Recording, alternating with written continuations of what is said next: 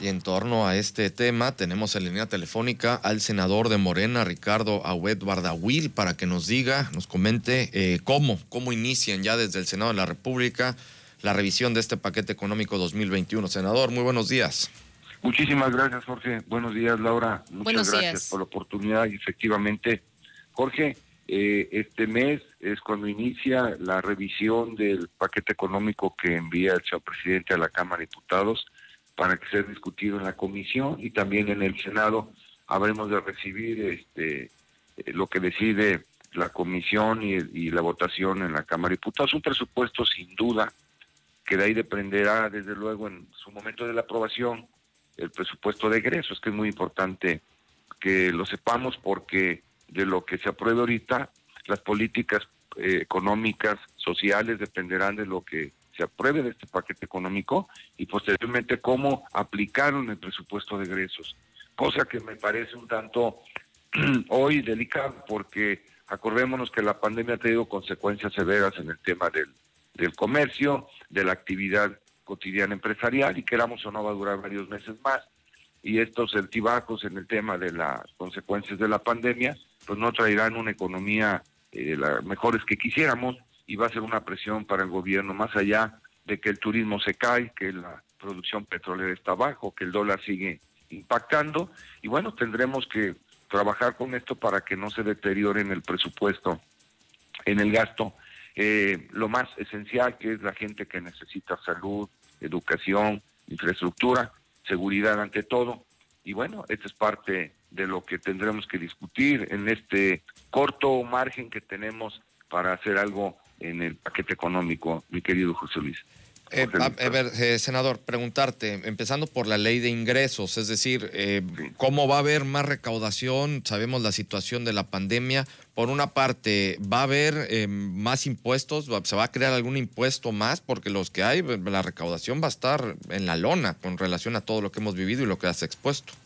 Bueno, por el momento sin tener el documento aquí en mis manos, porque evidentemente está ahorita la Cámara de Diputados y apenas hoy vamos a recibir nosotros informes del mismo, no se prevén más impuestos. Eh, esto es lo que hasta ahorita sabemos. Es delicado, no hay más impuestos. También la economía como que no permite mayores impuestos, es como estar entre la espalda y la pared. Más impuestos en una economía que está deteriorada sería muy grave. Sin embargo, bueno, eso es lo que tenemos. Se tiene que ajustar el gasto, se tiene que combatir la corrupción, la simulación de la honradez que se dé por todas partes y se tiene que acabar con eso porque es una gran parte de recursos. Eh, de nada sirve que lleguen más recursos si de eso se llevan 20, 30 porcentajes para cada actividad de gobierno. Es un, es un crimen en estos momentos de pandemia. Bueno, este es un tema que se tiene que vigilar. Y dos, eh, la eficacia, la solidez y, y, manejar el recurso eh, haciendo más con menos si se puede, siempre y cuando se tenga disciplina financiera y se hagan bien las cosas. Entonces, eh, no hay más impuestos, este Jorge, estamos ciertos de eso por el momento.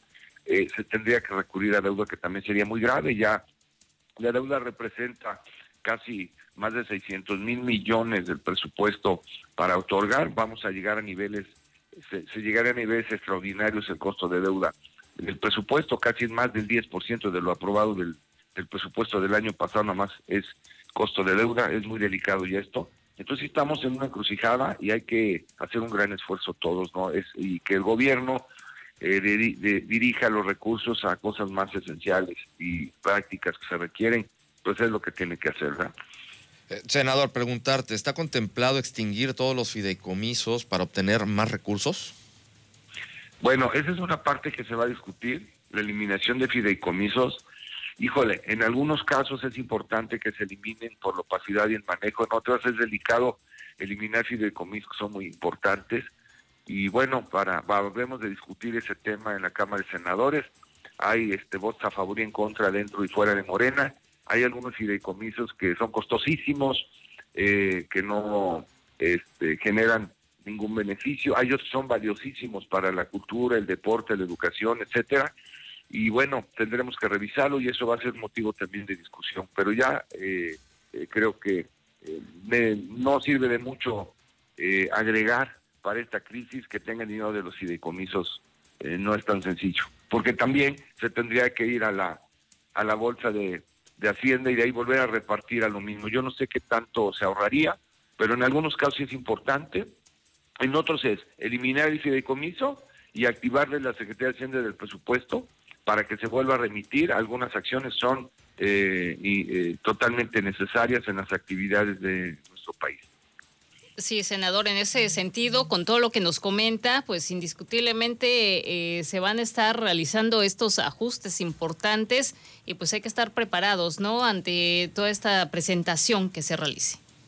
Sí, en este momento estamos precisamente pronto a, entrar a, reunión de previa con el grupo parlamentario. Posteriormente se va a entregar la glosa ahí en el en la Cámara de Senadores y empiezan este, los informes, la, la, la, eh, participación y desde luego eh, la Cámara de Diputados habrá de tener esta discusión para que demos parte también al presupuesto, una vez teniendo aprobada precisamente la ley de ingreso, el presupuesto de egresos, que es importante. Cabe destacar que había que revisar también eh, los futuros que van a presentar en términos generales del déficit de este año, porque acordémonos que no se va a recaudar lo que se presupuestó el año pasado, que era de 6.1 billones. A mí me preocupa saber ese déficit para el cierre del año, si se va a impactar en el año que entra. Estaríamos viendo, me imagino, una reducción en el presupuesto de este de 6.1 que fue de este año y yo creo que no llegaríamos el próximo año a estos niveles de gasto que se pronosticó para para este mismo ejercicio. Entonces sí traería reducciones a estados y municipios en sus participaciones y traería consecuencias a los ayuntamientos y a los estados porque tendrían menos recursos para el próximo año. Eh, senador, en ese sentido también viene a colación pues esta propuesta que, que, hasta donde nos comentaste la vez anterior vas a meter como iniciativa del tema de los subejercicios. Tiene netamente que ver con la situación presupuestal y sobre todo con el paquete económico.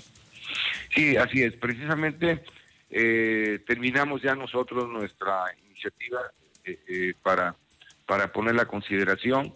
Es verdaderamente criminal los subejercicios.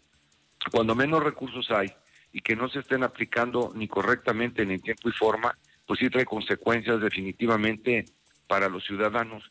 Y aclaro que no hay consecuencia para los funcionarios públicos, solamente para los ciudadanos que después de un trámite de aprobación de presupuestos, discusión en la Cámara de Diputados, en los senadores, después del trámite para que lleguen las participaciones a estados y municipios, incluso a la misma federación, vemos ejercicios, por ejemplo, gravísimos como en Veracruz, en la Delegación de Secretaría de Comunicaciones y Transportes, que a lo que llevamos apenas a cerca de 2 mil millones de gasto cuando se aprobaron 23 mil al inicio de este año, se recortan 13 mil millones dándole otro estocada a Veracruz se quedan este, con 13 mil millones, quiero decir, y de los 13 mil más están ahorita eh, contratados 2 mil millones y miren en qué fecha estamos. Así no se puede activar la economía, generar empleos, generar riqueza cuando tenemos esta lentitud, opacidad o a veces hasta sospechosas mallas para que los recursos sean aplicados en otras cosas.